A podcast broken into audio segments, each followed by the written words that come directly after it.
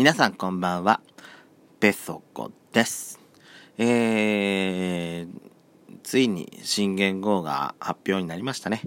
皆さんはその時間帯、えー、どのようにされてましたでしょうかね。まあいろいろ思うところあるかあるかと思いますけれども、えー、今夜も早速始めていきたいと思います。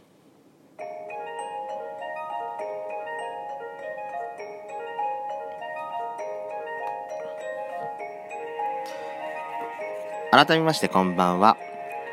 今夜も眠れないおかまのざれこと、ペソコ深夜便こと、ドスコイラジオスピンオフ、ペソコのそこそこどうでもいいこと、お相手はペソコです。ここで一つ、あのー、お詫びがございまして、えっ、とですね、本来ですと、今日の朝、新元号発表なる前にですね、朝のうちに更新しようかと思ってました。ベストとこ第45回放送分ですけれども、収録分ですけれども、あの、なんかの手違いででございましてね、アップなってなかったようでございます。すいませんです。先ほど、先ほどと言いますか、あのー、9時前頃に あのー、9時と言っても、夜9時でございます。21時ちょっと前にアップさせていただきました。あのー、おはようございますとか言ってますけども、あの、そこはですね、エイプリルフールだと思って笑って許してやってください。すいません。本当に申し訳ないです。いや、いろ、あのね、言い訳するとしたらあるんですよ。あの、急に朝早く仕事行かなきゃいけなくなっちゃったせいでですね、あの、余裕がなかったんですよ、朝っぱらから。なので、あの、本当にごめんなさい。ただひたすら、新年度少々、少々じゃない、そうそう、そうそうから、ただひたすらごめんなさいです。すいませんです。えところで冒頭でもですね、あのお話しさせていただきましたけれども、えー、本日、平成31年4月1日、えー、午前11時半、ちょっと前ですね。えー、過ぎですね。すいません。前じゃねえな。あのー、5月からのですね、新言語、つい発表になりました。皆さんは予想されて当たってた方とかいらっしゃいますでしょうかね。これ当たった人とかすごいくないですかね。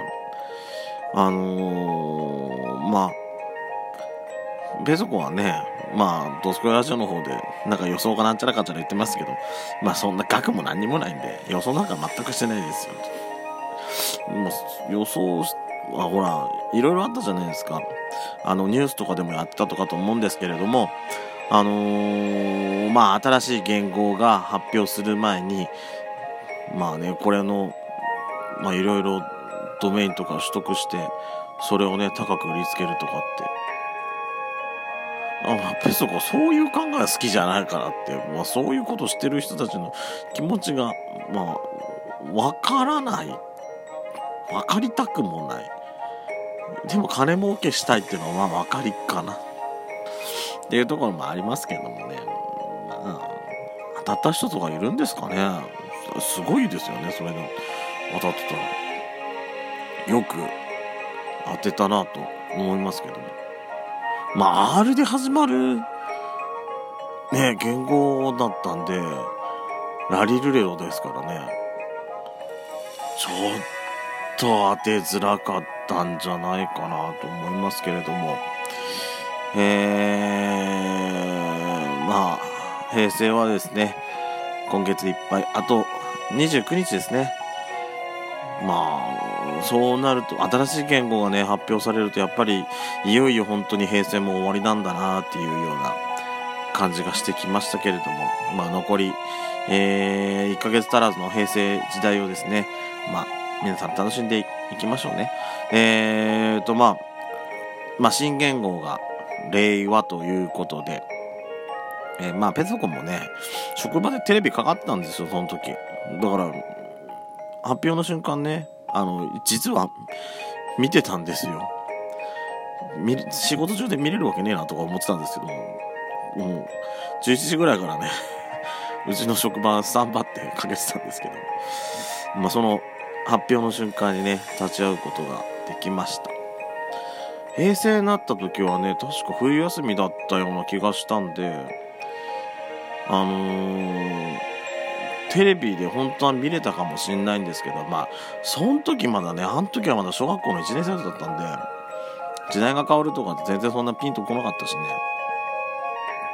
そんな余裕もまだなかったんで。それよりね、まあ、冬休み終わりすぎだったんで、宿題を終わ終わしてねえのやべえなとか、そういう、本当に子供らしいような状態でしたけど。えー、まあ今回の令和という、まあこ、うん、まあその言葉のね、起源とされ、起源と言いますか、まあ、元となった、えー、まあ出典と言いますか、えー、あれが、えー、まあ日本最古の、えー、まあ日本最古の、なん、なんていうのこの、えー、和歌、和歌集和歌集？文献？違うよね。万葉集から、万葉集の一節から、えー、引用した、あというように発表もなっておりますね。えー、万葉集の、まあ、第5巻の、えっ、ー、と、一文ということで、えー、まあ、時に初春の霊月にして、清く風和らぎ、梅は狂前の子を開き、蘭は生後の子を香らす。ということで、えー、まあその霊月というのが、えー、何事をするにも良き月、めでたい月というような意味があるようでございます。えー、まあ初春の霊月、え、空気は美しく、風は柔らかで、えーえー、梅は鏡の前の美人がおしろいで、えー、装うように花咲き蘭は実を飾る衣にまとう香のように香らせる。うんという一文から、えー、引用したということで。まあとまあ確認される限りでは確認される限りではまああのまあ漢文以外え、ー、と、日本の文献、文献と言いますか、え、ー、と、日本の古典から初めて、えー、引用したあというようなあ言語になるということですね。まあ、うちの母親はですね、まあ、日本古来からの、日本の古典から取ったことにすごくなんか、すごく喜んでましたね。うん、そこはすごく評価できるとか何様のよとか思って聞いてましたけどまあまあまあ古典とかね詳しい人はやっぱりえー、わかるのかもしれないんですけれどもね。うん。まあ今から大変なのはやっぱでもあれですよね。プログラマーの人はやっぱり大変ですよね。えっ、ー、と、設定をね、和暦の方の設定をね、今から変えたりしなきゃいけないっていう、うん、それをなんか、あれですよね、なんかアップデートする、して、アップデートして、なんか一気に、今、うん、対応するようなこともなんか話聞いてましたけども、もうこの1ヶ月で、まあ1ヶ月、どうなんですかね、1ヶ月って短いんですかね、そういう方々にとっては。別にそういう知識が全くないんで、わかんないですけども。うん。まあ、あれですよね。平成になった時に平成っていうまあいろんな会社がまあ立ち上がったり解明したりとかあったように今回も、ね、そういうようなことになるんでしょうね。うん、まあまあ生きてるうちにね3つの時代をまあまあまたぐとは思ってましたけども。まあこんな早い段時点でそういうタイミングが来るっていうのはさすがにねまだあ予想はしてませんでしたけれどもね。はい。えー、皆さんはどうですか？令和という言葉。まあすぐにはねやっぱ慣れないかと思います。平成になった時もねやっぱりさすがに最初は慣れなかったですもんね。10年弱しか生きてない人間でも昭和っていう言葉に慣れてたんで、そっから平成っていうのにね、なった時はさすがにちょっと違和感ありましたけど。まあでも、1ヶ月ね、その猶予っていうか、あるので、うんまあ次第にやっぱり慣れていくんだとは思いますけどもねまあその歴史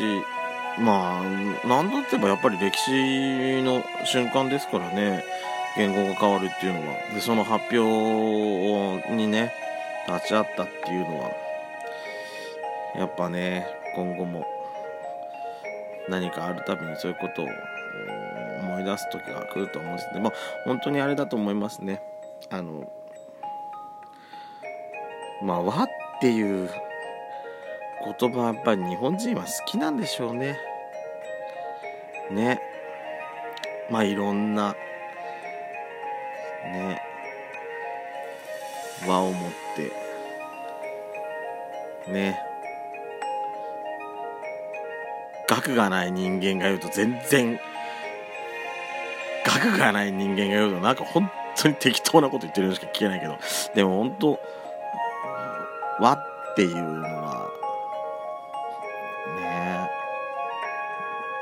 最近の日本人その和っていう言葉をね忘れがちなところがあるのかなって考えちゃう時もやっぱあるわけですよ改めてだからその和という言葉が日本人にとって結構大事な言葉なんだっていうのを、まあ、今回改めてねなんか思い知らされたような感じもします。えー、額がない人間なので全然中身がない回になってしまいましたが、まあ、次はね、また別、またいつものペソド語に戻っていきたいかと思います。やしこなんかね、全然興味なかったみたいなんで。それではまたお会いしましょう。ペソコでした。バイバーイ。